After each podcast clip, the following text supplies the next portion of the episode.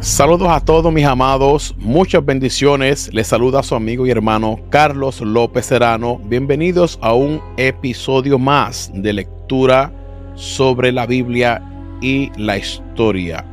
Antes de comenzar, queremos darle las gracias a todos aquellos que nos siguen, los que no han calificado con las cinco estrellas. Gracias a todos esos, eso nos ayuda a crecer. Y recuerda, amado, que cada día seguimos perfeccionándonos en esto de los podcasts. En el día de hoy estaremos tratando una serie de lecturas relacionadas con la historia de la demonología y la práctica de los exorcismos. Estaremos intentando que no pasen de la hora para que las personas se sientan más a gusto con un buen tiempo de lectura. Así que comenzamos. Historia de la demonología y de la práctica de los exorcismos. Primera parte. Demonología y brujería. Se puede definir la demonología como el estudio de los demonios y malos espíritus y todo lo concerniente a los mismos. Su historia es muy larga, pero para nuestra finalidad solo son necesarias algunas aclaraciones y un bosquejo general. El animismo en la antigüedad.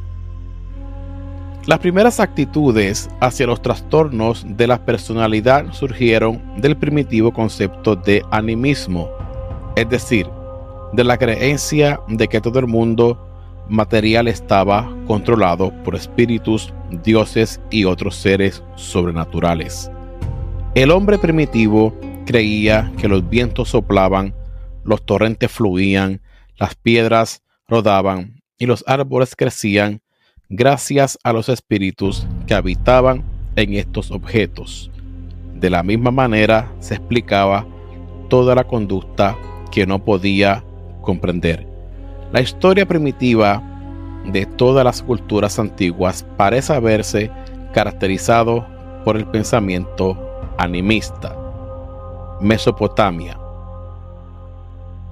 La demonología de Mesopotamia descrita en la literatura sumeria y acadia, es muy antigua y fue ampliamente desarrollada. Ejerció su influencia en los hebreos del Antiguo Testamento y, a través de los caldeos, penetró en el mundo helenístico hasta llegar a Europa. Algunas de sus formas alcanzaron enormes proporciones durante el medievo y han sobrevivido en los tiempos modernos. En Mesopotamia, la gran mayoría de las calamidades, tales como las enfermedades, la muerte y muchos desastres naturales, eran atribuidos a la influencia de los demonios. El número de estos casi no tenía límite. A fin de contrarrestar su maldad de forma efectiva, era preciso que el hechicero conociese el nombre del demonio. Y de aquí que la literatura mesopotámica contenga un gran número de nombres demoníacos, tales como Atuku, Namtaru, Lamasu y los tres demonios de la noche, Lilu, Lilitu y Arda Lili.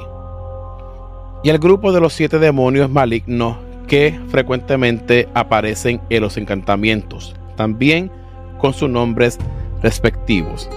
De la literatura y del arte conocemos el carácter y apariencia que se oponía a los demonios. Presentaban una forma que eran mezcla de rasgos humanos y animales. Muchos de ellos visitaban las tumbas y los lugares desiertos y solitarios, especialmente por la noche. No todos los demonios eran malévolos. Los demonios buenos el Shedu y Lamasu eran invocados para repeler a los malos demonios. Muchas de las presentaciones de los demonios en el arte medieval proceden del arte y literatura mesopotámicos. Otros países. En los escritos medievales hindúes, la idea del animismo se daba principalmente en la forma de posesión demoníaca. En la medicina del antiguo Egipto, el concepto de posesión por malos espíritus jugaba un papel importante. Se llevaban a cabo elaborados ritos en el templo para asistir el tratamiento de los física y endemoniadamente enfermos. Se hacía uso de canciones, himnos y creencias y ceremonias religiosas de diversos tipos. En algunos templos se cubría a los pacientes con fragmentos capullos a fin de apaciguar a los indignados espíritus. Es importante advertir que la antigua creencia en el animismo no solo servía como explicación de la causa de la enfermedad, también servía en gran medida para determinar la dirección a seguir en el tratamiento, puesto que se hacía responsable a los espíritus de las enfermedades físicas y mentales y se los consideraba por lo general seres dañinos que castigaban al hombre y no cooperaban con él. Se estimaba necesario servirse de medios drásticos para expulsarlos. A las víctimas se las azotaba y se les hacía sufrir de indignación. Se las quemaba y se las torturaba de cualquier otra manera. A finales del siglo XIX se descubrieron en Perú un gran número de cráneos que databan de la antigüedad con pequeños agujeros perforados en el hueso. No es, no es improbable que al menos en algunos casos la finalidad de tales agujeros fuese la de permitir a demonios, diablos, espíritus y otros seres sobrenaturales escapar de la cabeza del paciente. Grecia y Roma. La influencia del pensamiento griego en la medicina, particularmente en relación con los desequilibrados mentales, comenzó en el periodo homérico, aproximadamente hace 3.000 años. Se creía que un hombre se convertía en un desequilibrado mental porque los dioses indignados le habían arrebatado la mente. Se intentaba curar a las personas con ruegos, hechizos y sacrificios a fin de apaciguar a los dioses que habían tomado posesión de la víctima. Con Hipócrates 460 al 367 a.C. tuvo lugar un cambio de extrema importancia en la tradición del animismo, en posesión, en la exposición por espíritus y en la medicina de los templos. Este médico y sus seguidores desarrollaron en medicina un punto de vista nuevo y revolucionario, conocido por naturalismo, que sostenía que los desequilibrados de cualquier tipo, mentales o físicos, se debían a causas naturales. Hipócrates tuvo el valor y la visión de desafiar las creencias aceptadas casi sin objeciones desde que el hombre empezó a mediar sobre el tema. Negó la influencia de espíritus y de demonios como causa de las enfermedades en su tratado sobre la epilepsia titulado La enfermedad sagrada. Las ideas de Platón 347 al 327 antes de Cristo contrastaban con las opiniones naturalistas de Hipócrates Platón mantenía la creencia popular de que ciertos tipos de conducta extraña se debían a la intervención de los dioses. Por ejemplo, el delirio de los profetas era causado por Apolo, el delirio de los poetas por las musas y el delirio de los amantes por Afrodita y Eros. Al prestar la fuerza de su autoridad al concepto de locura divina y revelatoria, socavó la medicina naturalista de Hipócrates y ejerció una profunda influencia en el pensamiento primitivo de la era cristiana. El distinguido discípulo de Platón, Aristóteles, 384-322, antes de Cristo, aceptó la teoría humoral de Hipócrates, pero también rechazó las causas psicológicas en el desarrollo de las anomalías de la conducta y en consecuencia retrasó el desarrollo de la psicología naturalista. En la Roma antigua, el periodo primitivo estuvo marcado por el animismo, concepto que más tarde sería reemplazado por la creencia en la intervención divina.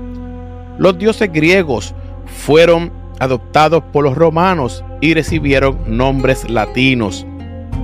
Aquí y allá, sin embargo, las opiniones naturalistas de Hipócrates fueron reasumidas y elaboradas por algunos médicos romanos, tales como Esclepiades y Areteo de Capadocia.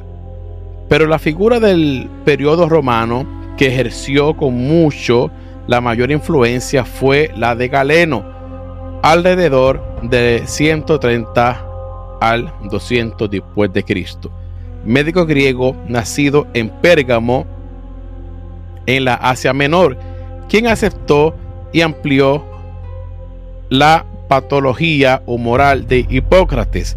Llevó a cabo una importante labor en el campo de la disección animal e hizo aportaciones originales en la relación con la anatomía del sistema nervioso. Después de su muerte, sin embargo, muchos médicos romanos, con algunas excepciones notables, retrocedieron a la superstición popular y más tarde a la demonología y a la magia. El pensamiento judeo-cristiano el Antiguo Testamento. Las severas prohibiciones en contra de la magia en la ley hebrea parecen haber eliminado su práctica del Israel antiguo y con ello la creencia en la demonología. Esta creencia se ve reflejada solo en algunas referencias del Antiguo Testamento.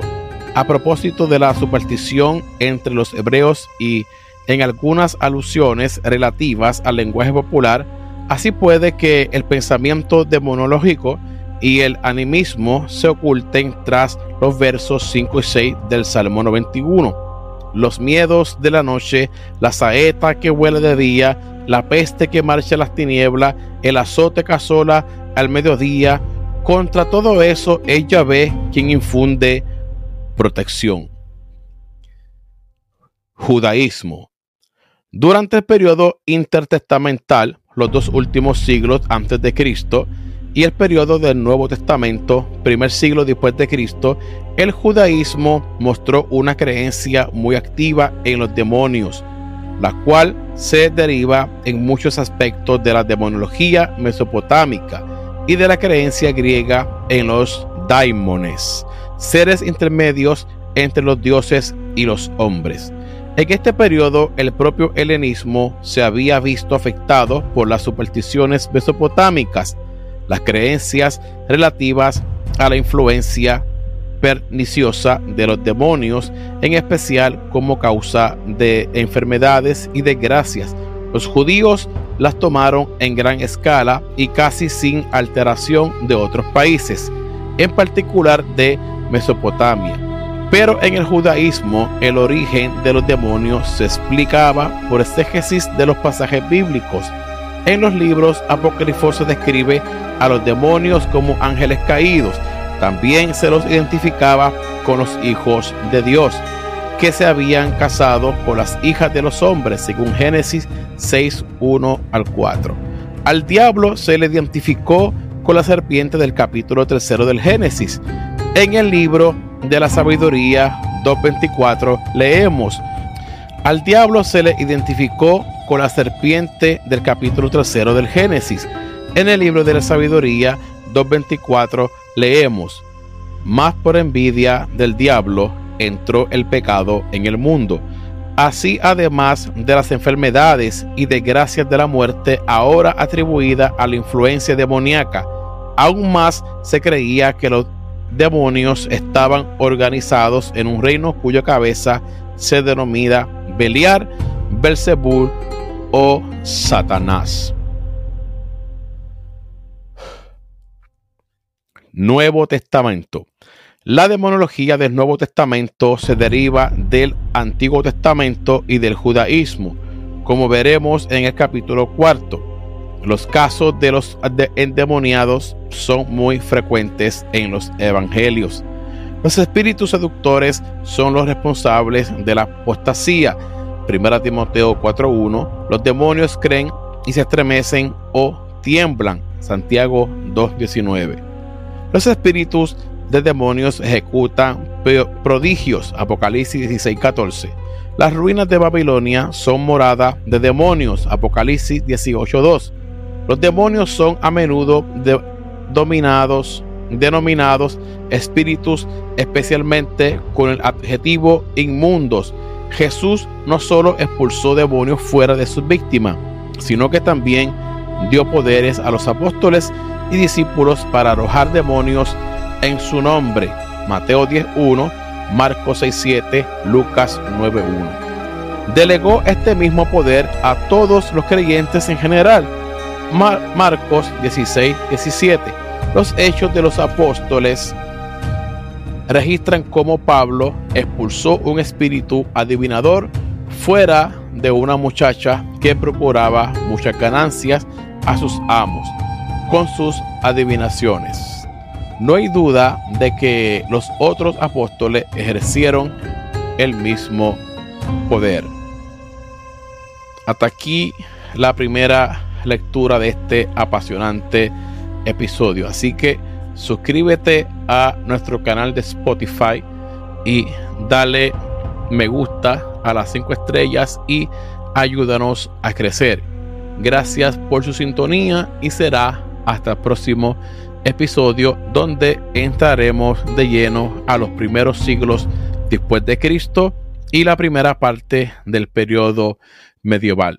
Que estén bien Shalom, shalom.